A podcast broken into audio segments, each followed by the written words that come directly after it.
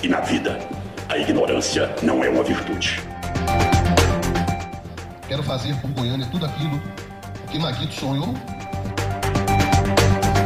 A política, desde a sua existência, ela prende um espaço machista, sim. O senhor merece o coro de cinto, secretário! O senhor merece o coro! Porque o senhor enganou o cidadão goianense. Pesar no coração, a partir de amanhã, não pertenço mais ao MDB. Bom dia, boa tarde, boa noite. Começa agora mais um Aparecida Sem Censura, podcast que analisa tudo da política de Aparecida, do estado de Goiás e até do Brasil. Hoje é, eu sou Marco Faleiro com uma pílula de análise do cenário goiano em relação à eleição presidencial.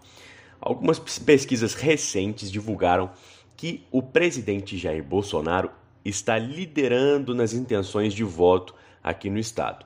Tanto o levantamento do Instituto Paraná Pesquisas quanto do Instituto Goiás Pesquisas mostraram que o presidente tem mais de 10% de vantagem sobre o ex-presidente Lula entre os goianos. E essa liderança do presidente no estado se consolidou mesmo foi com movimentações intensas a nível regional. Por aqui, a maior parte da classe política está com Bolsonaro, incluindo cerca de 80% dos representantes no Senado e na Câmara Federal. Além disso, os principais concorrentes ao governo também têm simpatia pelo presidente. Apesar de desavenças recentes, Ronaldo Caiado nunca se voltou contra a reeleição de Jair Bolsonaro. Gustavo Mendanha, ex-prefeito de Aparecida de Goiânia, por sua vez, tem feito reiterados gestos em busca de uma aliança com o grupo bolsonarista. E o quarto colocado aí nas intenções de voto para governador de Goiás, o Major Vitor Hugo, deputado federal, é o próprio candidato escolhido pelo presidente para concorrer ao governo aqui em Goiás.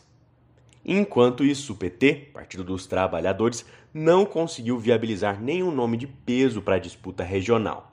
Por isso mesmo, o partido contempla a possibilidade de se aliar com o ex-governador Marconi Perillo contra Ronaldo Caiado. Sem uma chapa forte de oposição, a análise é que a política goiana tende a seguir à direita em 2022. Obrigado pela audiência e a gente volta a qualquer momento com uma nova atualização. Um abraço.